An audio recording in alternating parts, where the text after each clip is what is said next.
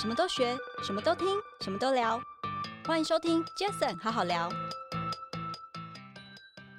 嗨，大家好，我是 Jason，欢迎收听 Jason 好好聊。这个 p a c k e t 成立的目的呢，主要是希望透过每一次邀请我在不同领域的来宾朋友们，借由对谈的方式，轻松分享每个人在不同专业领域上的观点与经验。那今天这一集 Jason 好好聊的来宾，我们很开心的邀请到的是三洋工业的董事长室的经理，他同时也是产品管理部的产品经理吴义成 Ivan，Ivan 欢迎你。大家好，我是 Ivan。嗨，Ivan，Ivan 是我正大七家班的学长哦。前阵子，因为我们正大七家班的二代会的平台就是我们的 iBall，那我们一群人有机会到新竹湖口去三洋工业参访，非常老字号，应该第几年了？啊我、哦今年大概六十六，哇，又是一甲子哦，跟我们现在的 iBall 的会长那个欧里学长也是，他们也是六十几年，也是一甲子的这个企业。那讲一讲我那一天去三洋工业参访的时候的感想。第一个，我觉得很感动的一点是，这样的一个企业，它是全台湾唯一横跨汽机车制造的一个企业。那我知道，主要是当初三洋工业一开始是跟日本的 Honda 有合作嘛，所以可能在机车上面有着一个这样的一个合作关系。后来的汽车的这样的一个机缘又是怎么来的呢？呃，应该是说，呃，本田开从机车生产开始，嗯那三洋它是它海外要布展全球的第一步，哦，OK，所以台湾的三洋是它全球海外第一个合作伙伴。是，那所以我们当时在台湾生产机车的，其实技术非常的熟练。嗯，那他们其实也开始发展他们的汽车事业。嗯嗯，那这其实对所有玩车的人来说都是一个梦想。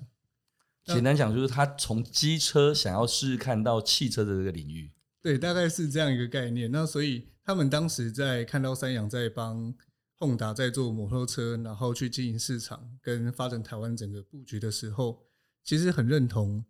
三洋在台湾的整体的实力、制造技术等等，还有包含说经销商的一些服务体系等等的一些事情。是，那所以后来也开始授权台湾三洋可以制造本田的汽车，嗯，那甚至到销售，然后甚至到做售服。对对，了解。我想分享一下哦，因为才前阵子不久的记忆犹新哦，就是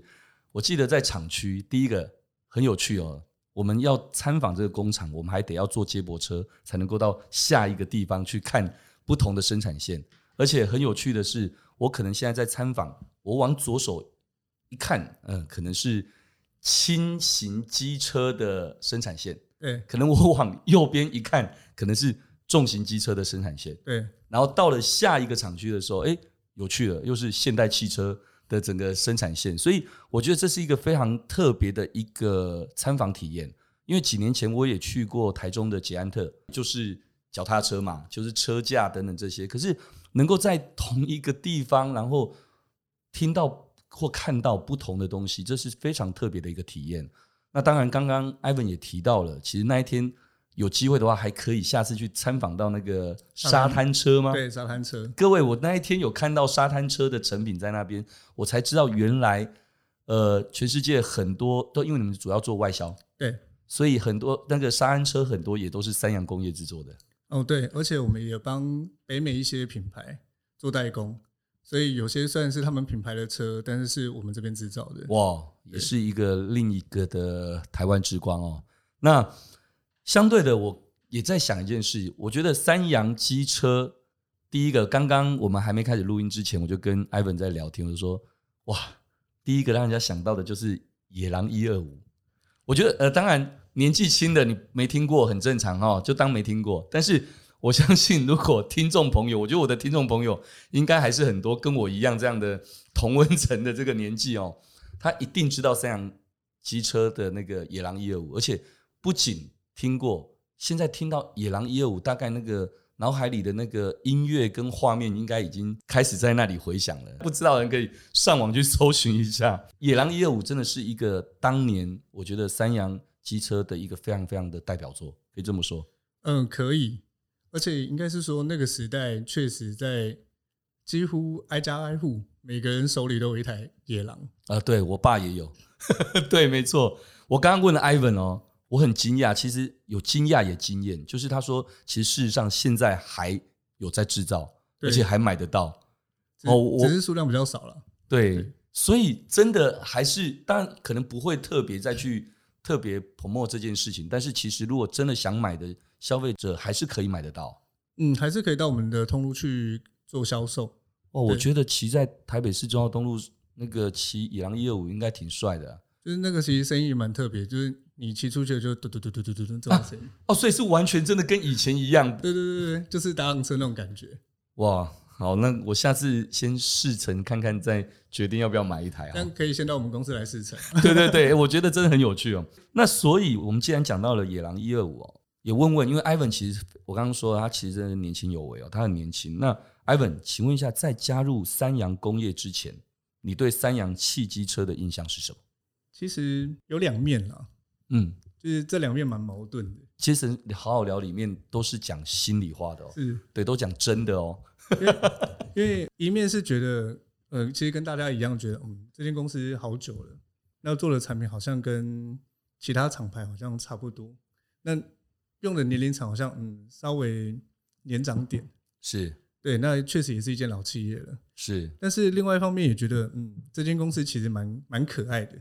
因为他很害羞。怎么说害羞？谁跟你说他害羞？呃，应该应该是说，因为他有很多很好的技术，是，然后有很多很好的发展设计等等这一块。嗯，那但是过去的经营习惯，他不太会去推广这些事情，嗯那所以相对做的产品非常的保守， ，OK 所以对我来说，他好害羞，好可爱。 OK，是然后这样的意思。对，就跟我们公司的人一样，就是淳朴的客家人一样，嗯就是很勤俭、很持家，然后很可爱，但是嗯不敢去说自己多棒、多厉害。嗯嗯，对嗯，所以那个时候对你的第一印象是这样，在你还没有加入之前，对，我记得那一天参访的时候有聊到，其实三洋工业在过去这六年来是一个很重要的一个转型的历程，嗯，是可以这么说对不对？嗯，可以，对，我觉得我当然知道，但是我觉得可以让 Ivan 这边再简单的跟大家分享一下，怎么说一个六十几年的一个企业，然后在过去这六年的一个转型的历程，有什么是可以跟听众朋友分享？因为其实我身边很多的朋友，可能都是一些呃正在经历着，可能他们也想要做一些数位转型。可能他们也正在想着，诶，有什么样的东西是可以跟别人打群架合作的？那也很想了解一下这六年来你们怎么样的一个简单的历程。其实这个历程虽然说六年哦，但我把它分成前面三年跟后面三年。嗯其实前面三年我们进到三洋公司这个时候，其实我们在算是重新打地基。是，我们知道它有很好的一个体制，但是在营运管理上并不是这么的跟得上世界的潮流。是，那所以我们在重新调整体质跟重新进行新的策略之后呢，那我们觉得，哎、当时间差不多了，我们该开始去盖我们的第一层楼，就是我们的外貌怎么去改变。是，那所以后来在，呃，后面这三年，我们开始重新在想说，好，第一个我一定要先重新转变我的形象，是，我要怎么跟年未来的呃年轻人做接触？嗯，因为毕竟呃企业久了，为了是要永续经营嘛。是，那如果我跟未来的年轻人越来越脱钩，那其实我剩下最后的就是让我自己凋零。嗯嗯，所以因应这件事情，我们就是重新在想说，好，那到底年轻人现在喜欢什么样的产品，是，喜欢什么样的外形，他喜嗯欢骑起来的感受是怎么样？那他喜欢什么样的呃休闲生活？嗯，他的生活形态是什么？我们重新开始去研究这些事情，那是，也重新去发想。那慢慢的从数位的时代开始进去，是，那去用对的东西、对的内容、跟对的渠道、跟对的人去沟通。嗯嗯，那其实实这中间过程其实蛮蛮复杂的，是，因为网络的生态其实还蛮多变，而且很多元。是啊，以前很简单嘛，就是我丢报纸，然后或是我丢电视的大媒体广告就出去了。是，但是你没有办法知道说到底真的有多少人看。那大家看到这些广告或是看到这些讯息，它的回馈是什么？嗯嗯，那所以嗯我们当时在切入到网络这个平台的时候呢，那我们其实最想知道的是，那第一线消费者看到这些讯息的反应到底是什么？理解。所以简单说，就是如果刚刚你说的分成呃前三年跟后三年，就比较像是由内而外的一个转变。对对不对？先把内部的在，因为毕竟一个六十几年的一个企业，加上你们后来的加入之后，其实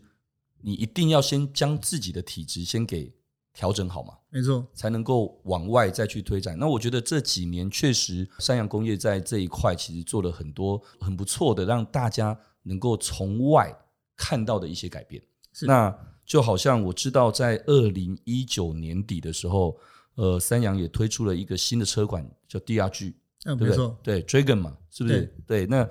这一个我知道这个车型好像交出了非常亮眼的一个成绩单。那你是不是也跟我们简单分享一下？就像是刚刚我们会在聊说，哇，想当年想听想到的，可能有很多的什么迪爵啊，我知道三洋的，当然也有很多其他的厂牌的一些。其实过去大家可能还是比较强调的在 Prada，就在产品的名称，那可能还比较没有这么大的一个品牌的这个要推广的这个形象上面，所以很多时候你可能记得的是那个那个产品名称，可是不见得这么的对后面到底是哪一家叉叉品牌嗯，比较错没有一下印象嘛，对不对？对那我想 DRG 这一次在二零一九年交出了这样的一个成绩单，那也跟我们介绍一下 DRG 的这个车款的特色，为什么可以有这样的一个好的成绩，跟是不是一定也跟你们这六年来的这个历程转型多少也有一些相关联？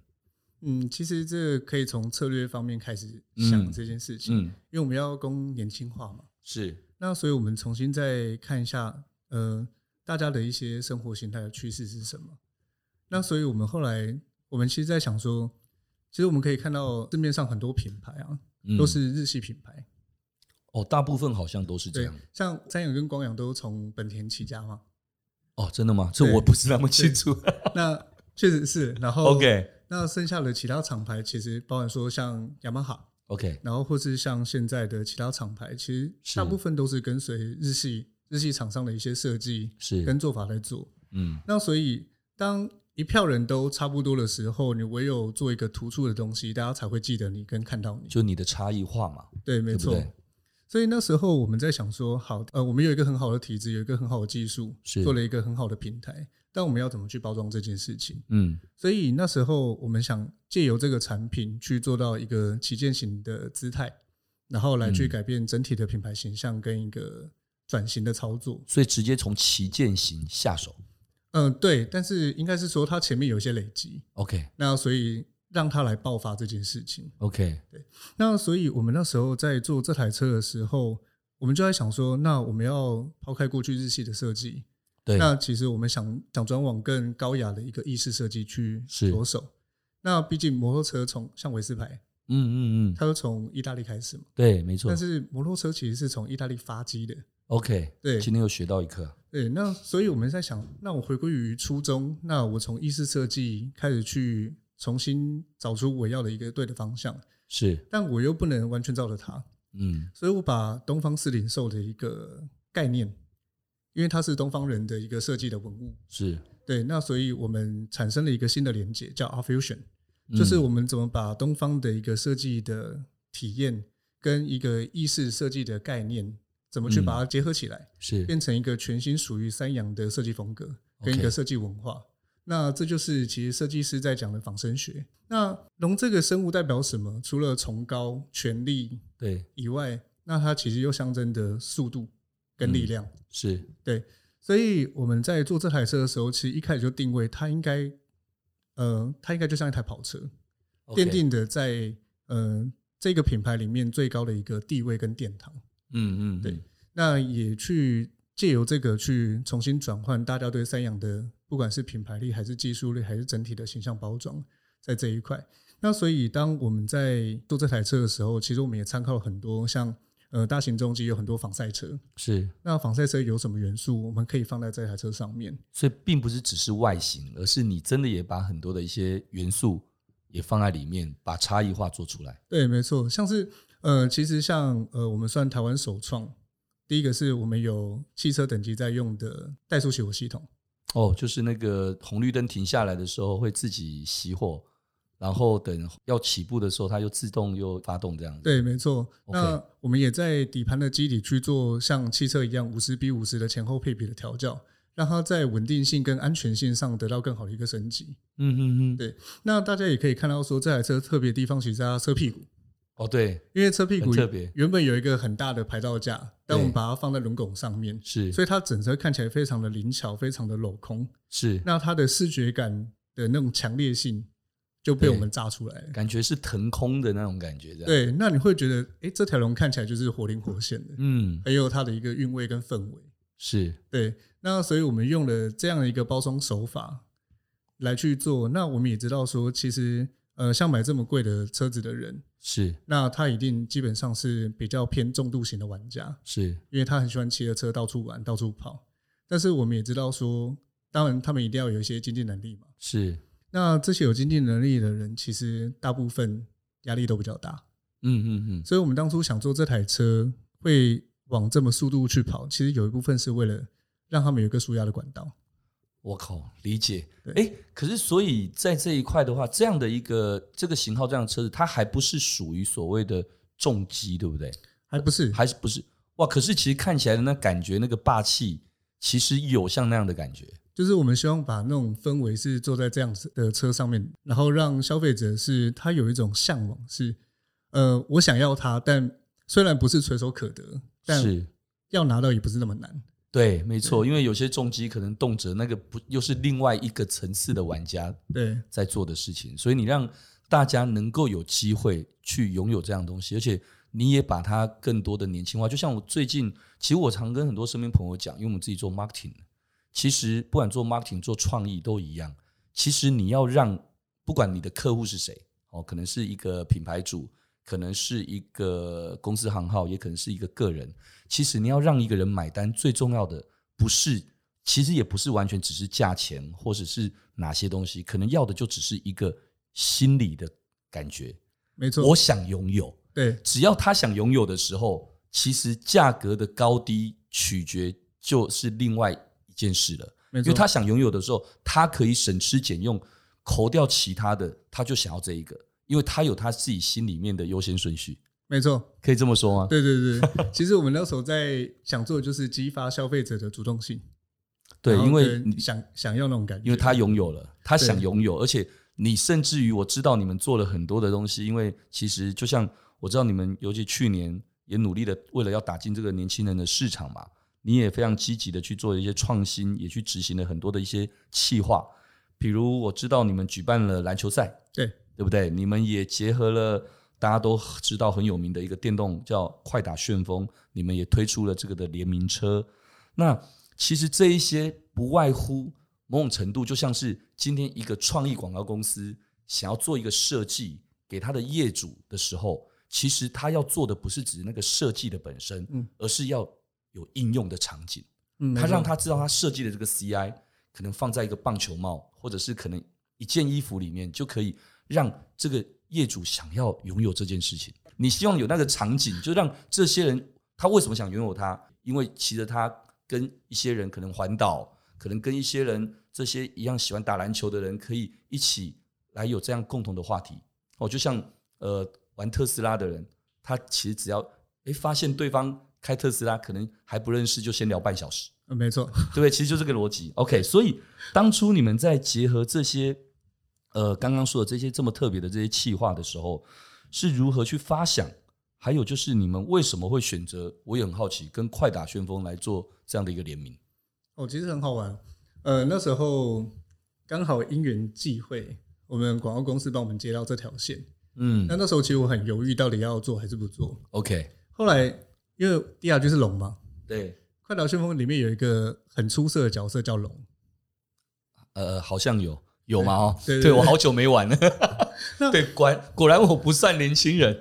不过不过好玩是好玩在其实，呃，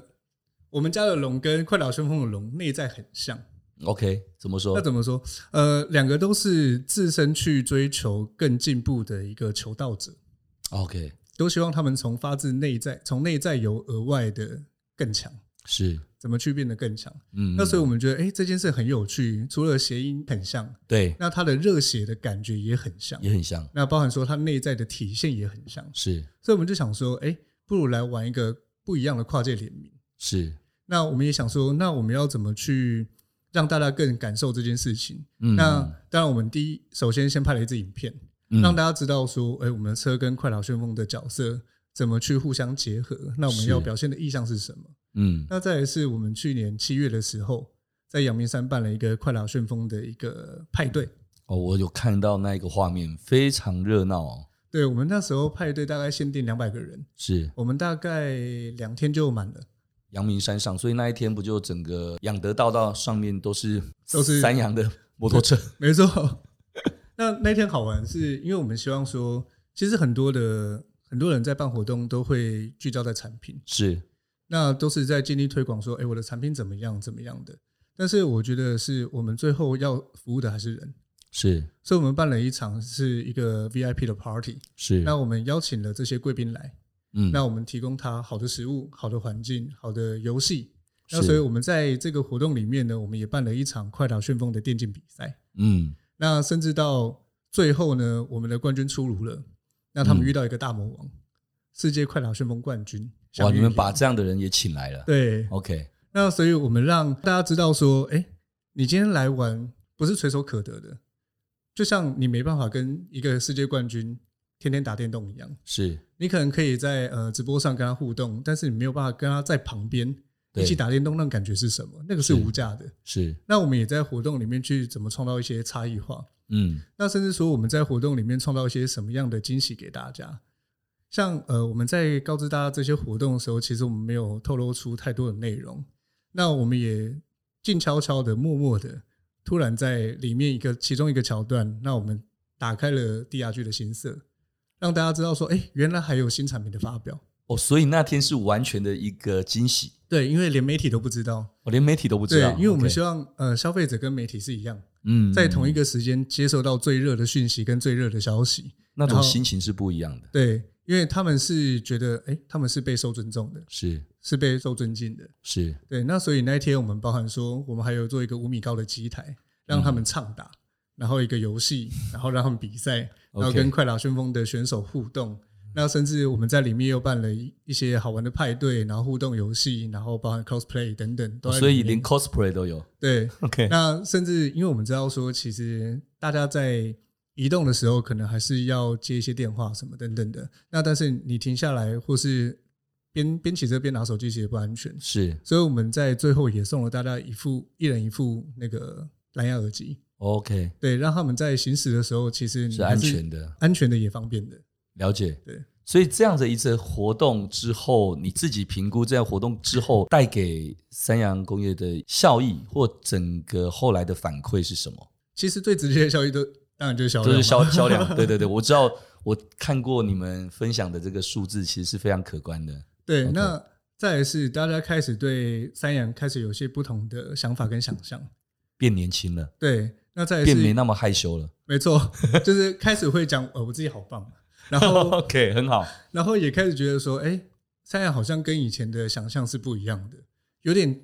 颠覆大家那种传统的一些思维跟既定的一些印象。其实也必要了。对现在什么年代了，其实也应该要这么做。没错，所以，其实，在这样的一个一连串的这种企划，包括刚刚说的篮球也好啦，等等这些，其实真的确实让三洋工业更加的有机会去贴近到年轻人。没错，而且应该是说，我们为什么会选择篮球，或是选择电竞这一块？是那这些都是这些年轻人大家平常习惯会做的事情。在这个阶段嘛，对对不对那我们借由这样的一个媒介，怎么去跟他更贴近？ ？OK，我们怎么让他们觉得是呃，我们是在一起的？是对没错，那我们其实那一天另外一个好玩的是，呃，我们让大家自己骑车上山，我们并没有接大家上山。对我刚才就在想这件事情，就是到底是怎么样接驳，或者是直接来？我觉得直接来的感觉比较好玩。对，因为我们希望他们享受另外一件事情是，是当你从 A 点到 B 点的这个移动的过程，是你的那个期待感是一直在增加的。当你嗯越靠近，你是越期待这件事情。当你的期待放到最大，那里面有发现你有很多你不知道的惊喜，是，那个感受是完全不一样。没错，其实刚刚讲那么多，Ivan 分享的，其实真的就还是我刚刚提到的一个很重要的一个 key 哦，就是人性嘛，就是心里头，你要就像人家说送礼要送到心坎里，对对你做任何的活动等等这些，你不是只是觉得他们可能适合，而是你觉得你是可以打动到他的心的。是我觉得能够打动到心的时候，也才会有所谓的我想要拥有。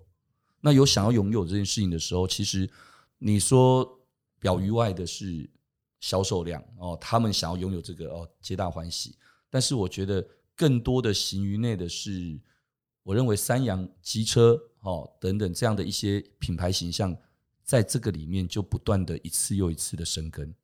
哦，我觉得其实这是 Ivan，我认为你这几年来，尤其你说后面这三年，其实在努力做的事情就是品牌嘛。没错，对，其实套一句，刚刚我上一个会议的时候，我一个好朋友讲了一段话，我觉得他讲的真好。他说他有一个以色列的朋友，然后娶了一个台湾的一个女孩子。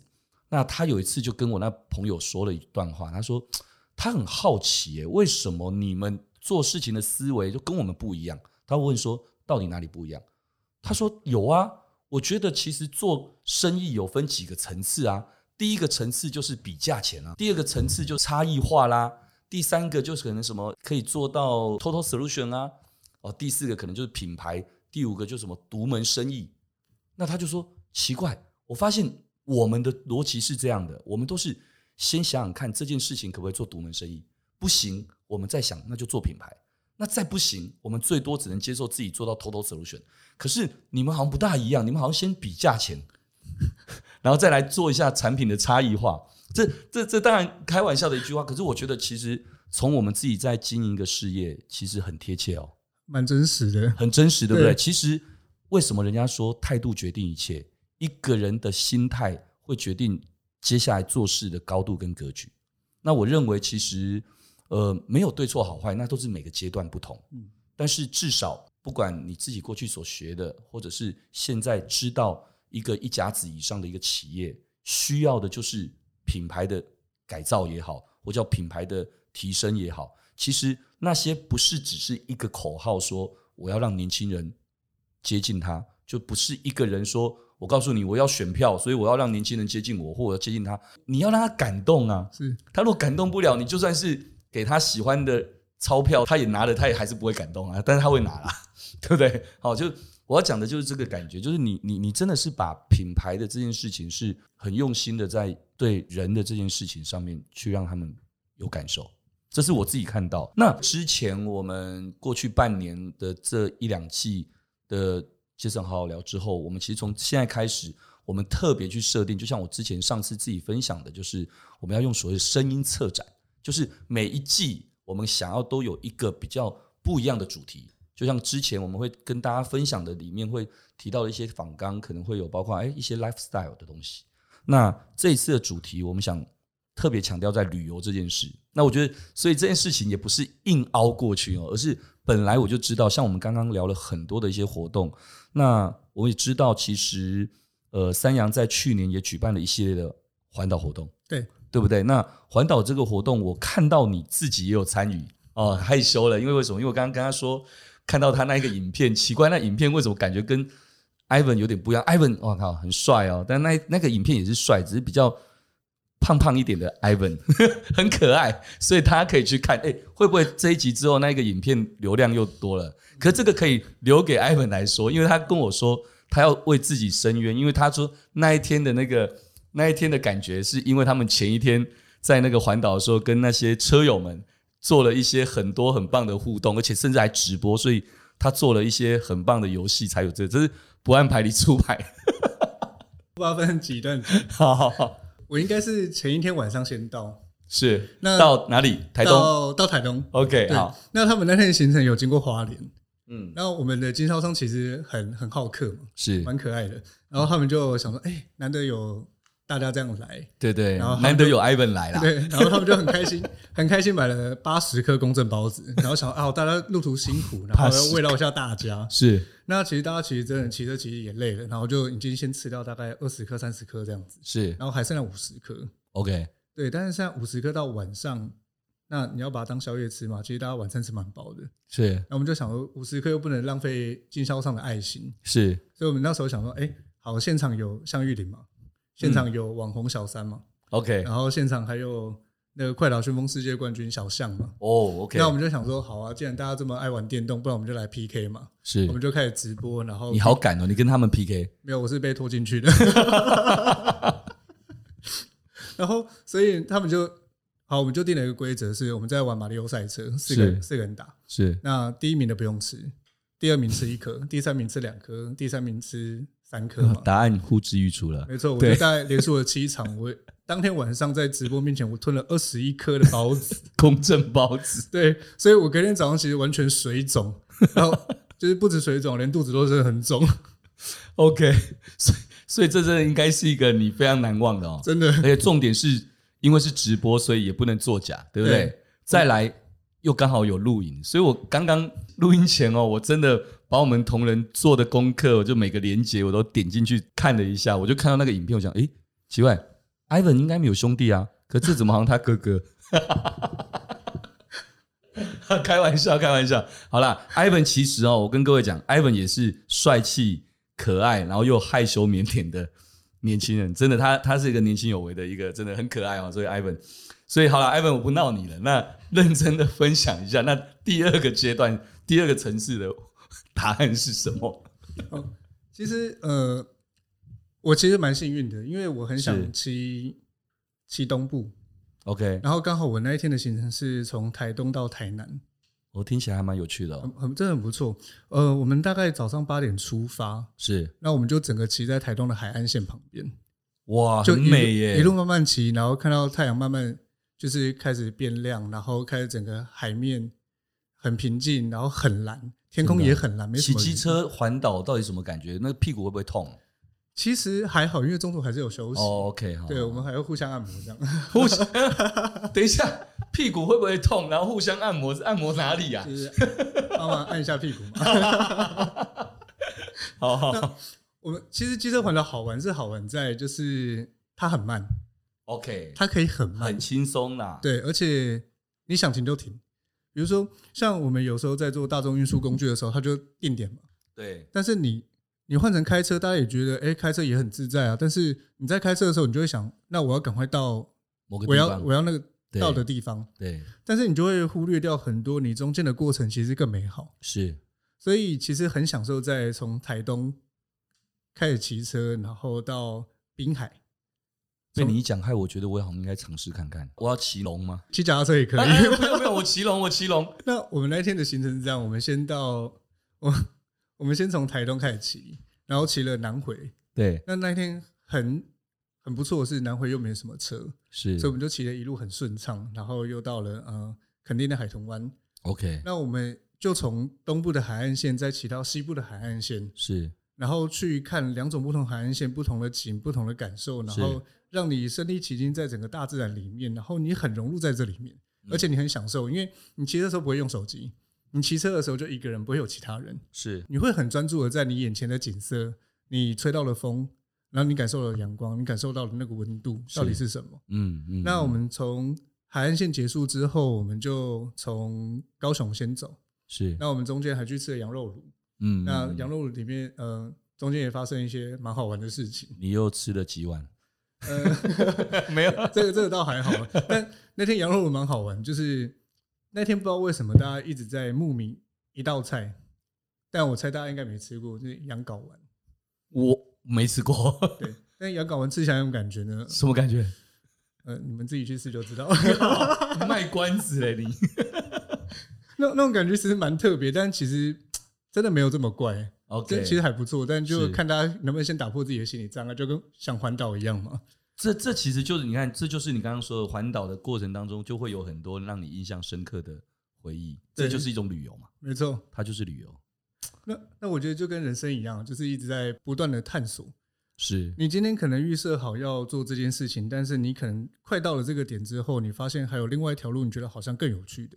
你就会想对去试试看。这就是我常说的，真的人不要预设任何立场，对你把自己框架框住了，其实就算真的最后达到你要的一些一些呈现好了，但是坦白讲，那种那种喜悦的感觉是没有倍数成长的，对是不一样的感觉。对，就像我没有打破我自己的心理障碍，我 也不会知道羊睾丸是什么感觉。这个真的自己自己报的哦，这个没有在我们的访纲里面。 所以，Ivan，你对想要机车环岛的朋友有什么建议啊？你就对我说就可以了，因为我我真的听完之后，我想试试看嘛。对，嗯，其实第一个一定是安全了，哦，安全很安重全要，。对，做任何事情安全最重要。所以不管是开车好了，骑车也好，就是一定要先做好保养是跟检查。是，那我觉得安全最重要，是因为还有很多人在等你回家。嗯，那再来是就是放下，放下放下你的手机， ，OK，放下你的成见，放下你的很多预期的一些心理，是然后好好去感受身边所有的事情，不管是吃的、喝的，感受到的任何事情，眼前的事情。是，那我觉得，呃，可能也现在因为疫情，大家都在国内，国内现在旅游很疯。是，那我觉得也是一个好时机，是其实大家真的很久很久没有用心好好重新看看自己的土地是有多美好。嗯嗯，那嗯我觉得这次环岛也让我们重新有一个这样的体悟是，其实台湾也有很多很美好的地方，只是你没有发现它而已。是，因为我们我们太常在匆忙的时间跟过程中去度过它了。是那甚至说，呃，你你出国飞六个小时都不觉得远，但是你开车两个小时，你觉得好远哦。这个心嗯理障碍到底是什么？对，没错，对，所以我我才会觉得说，其实放下放下很多事情，很原本的事情会变得更美好。嗯，哇，我觉得刚刚 Ivan 这一段非常的感性哦，坦白讲是真的说的非常好，我觉得没有错，啊，安全是第一之外，真的就是放下所有的成见，去尝试、去体验、去尝鲜不同的感受。那所以这或许也是对真的，就像我们刚刚讲旅游这一个主题来说，其实我觉得这是一个非常好的一个 comment 哦。我觉得我前几天自己也是，我我也去过几次礁溪，可是前几天我试着哎不同的时间、不同的感受，我我从雪穗这样子开出去之后，发现那样的一个平原的这种感觉，我突然觉得，妈呀，我怎么这么少做这样的事情？我好像应该要多做这样的事情。当然，我觉得每个人在很多时候充电的方式不同，有的人是坦白讲是要在工作或者是跟人的互动上面他在充电，有的人可能是他要独处才充电。但其实说真的，过于不及都不对。那你就 balance 一下你自己，前几年因为在转型嘛，是那所以非常其实忙嗯花了很多时间在工作上。那包含说，我们也会用很多的假日去办活动、去办体验等等。是但这两年开始，因为疫情嘛，那活动也开始少办，那反而重新静下心来是，嗯我好像让自己忽略了很多事情。是那所以，我这几年开始去体验一些很多不一样，我自己没有体验过的事情。可以举例一下吗？包含说，我最近在学滑雪，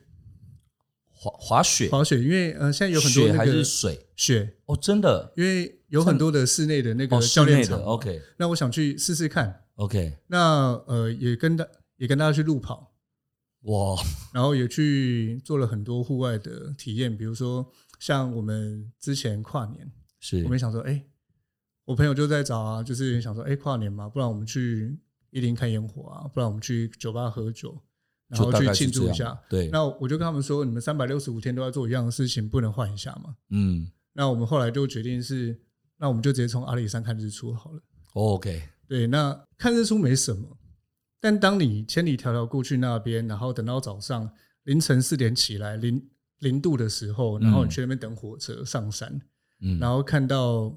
太阳这样慢慢升起那种感觉，那种氛围，嗯然后云海这么磅礴，嗯那种感受是很不一样，尤其在今年的第一天，嗯嗯嗯，那种心里很澎湃，那种是氛围好好不一样。真的，对，我觉得我们后半段接着好好聊，有把那个 Ivan 感性的那一面给扭出来的感觉哈，很棒，真的。Ivan 其实在讲的时候，我很感动哦，因为不只是讲，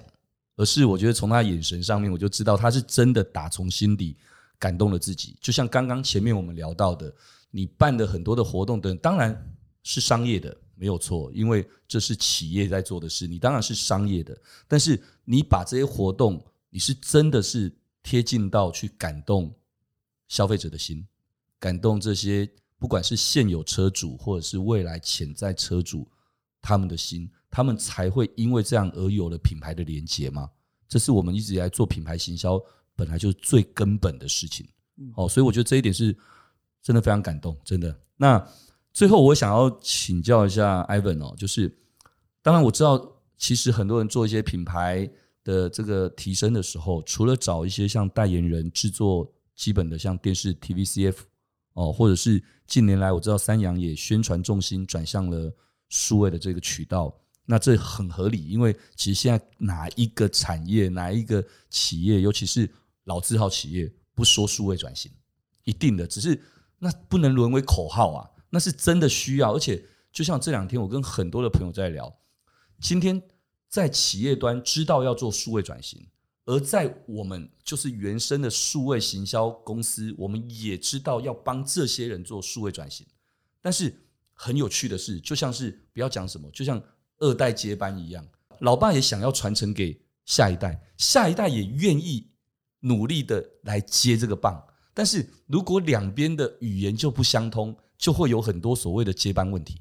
那一样的，我们把这东西套用在一个老企业或任何一个企业，不一定要老，而是任何一个企业，他觉得他需要数位转型，不然他就可能温水煮青蛙了，对不对？所以他知道他要做，而我们这些本来就原生 DNA 在做或帮别人做这样的的角色，我们也知道。可是问题是，可能要么不认识，那要么就算认识，不可能第一次碰面哦，你感冒，我有成药给你，你治好了就没事了，不可能，一定是需要有人在里面愿意花时间去扭转，或者去改变，从思维，就像你刚刚说的，三年改变内内在体质，后面三年改变外在形象一样。你当初是怎么去看重在数位行销的这些优势，或是未来想做的事？嗯，我觉得先回归于来说是，到底数位行销对我们来说占了什么样的意义存在？是其实很简单，把品牌当成一个人。那这个人要怎么跟广大的朋友们是互，动？嗯，那所以你要先告诉大家你是谁。是，所以我们重新从自媒体开始下去重新塑造。嗯，那我们跟大家解释说我们是谁，我们做了些什么事情。是，那呃，从里面开始去跟大家学着怎么去互动，学着大家的语言是什么，是，那也学的是大家喜欢看的内容是什么，觉得有兴趣的内容是什么，嗯什么内容会让你跟我有共鸣。是，那比如说，甚至说，哎、很多朋友都会揪活动嘛，比如说，哎、我们一起去干嘛？肯定一起去吃饭，一起去唱歌什么的。那我能不能做到这个号召力，跟这群朋友们嗯一，起由我来带头？那我带你们去做一些什么？是，做一些不一样的体验。嗯，那这样的体验能不能做到差差异化？那让你心里的感受是你是特别的，嗯，因而记得你，是，然后喜欢你。是，所以，我们其实，在数位渠道的一个媒介是这个样子：是当一个人每天在做的事情，其实有五花八门、千变万种嘛。是啊，那所以，我们从生活形态开始重新切入。第一个是跟你最接近，再来是摩托车其实可以做的生活形态很多。嗯，那我们怎么用？比如说，呃，我今天要打旅游好了，那我怎么跟旅游媒体去做一篇好玩的文章？嗯，那好玩的内容去吸引消费者，从消费者从这样的一个旅游的情境重新来认识我这个人是什么。是，那甚至说，好，比如说像篮球好了，我怎么借由运动竞技跟大家认识？大家怎么认识我？嗯，我怎么从电玩去切入跟大家认识，让大家认识我？嗯，我们都在想说，我们怎么从最自然的情况之下跟你接触，那从最没有戒心的方式，那也最自然的方式跟你去当个朋友，嗯然后跟你去互动，跟你分享，嗯那你也跟我分享，那你分享的我会记得，那我知道我下次要怎么改变，跟你变成一个更好的朋友。是，我想刚讲了，数位其实有太大的太大的涵盖面了哦。你说数位行销，我们刚讲行销面的哦，那再来可能数位还有很多的可能是，不管现在很多数位，呃大家讲电商，对不对？大家可能讲数据等等这些，其实当然它简单讲就是有别于过去传统的那可能用一些科技、行销等等这些 data 来做的一些转变。哦，那我觉得其实这些都是，但是一样的，不外乎就是你刚刚说的，其实还是要从你根本你想要你自己清楚知道，而不是你自己都不知道你自己要表达什么形象给别人，然后这个时候你只是乱病投医，其实是不会有特别好的结果，可以这么说吧？嗯，没错，对对对，那我想，因为时间关系，所以今天哦，我觉得很开心邀请到艾文来到切城好好聊。那上次在这个整个企业参访的过程当中，其实我很喜欢艾文讲的一句话，所以我把它抄下来，就是深耕台湾，布局全球。一家台湾唯一一家呃横跨汽机车制造的企业，然后一甲子以上，那现在很努力的在做品牌的再提升，也努力的在用心在贴近每一个消费者的心，乃至于未来可能下一次还有机会，也可以邀请 Ivan 再来跟我们聊聊哦，未来电动车时代。下次等我策展主题讲电动车，一定会，因为我自己就是开电动车的人。所以讲电动车的时候，或许还可以找 Ivan 或跟我其他电动车的朋友们一起来聊聊不一样的感受。太好了，好不好？哦，那今天非常感谢大家的收听，也谢谢今天的来宾三洋工业的 Ivan 吴一成，谢谢 Ivan。谢谢。 OK，Jason、好好聊，我们下次再见，拜拜。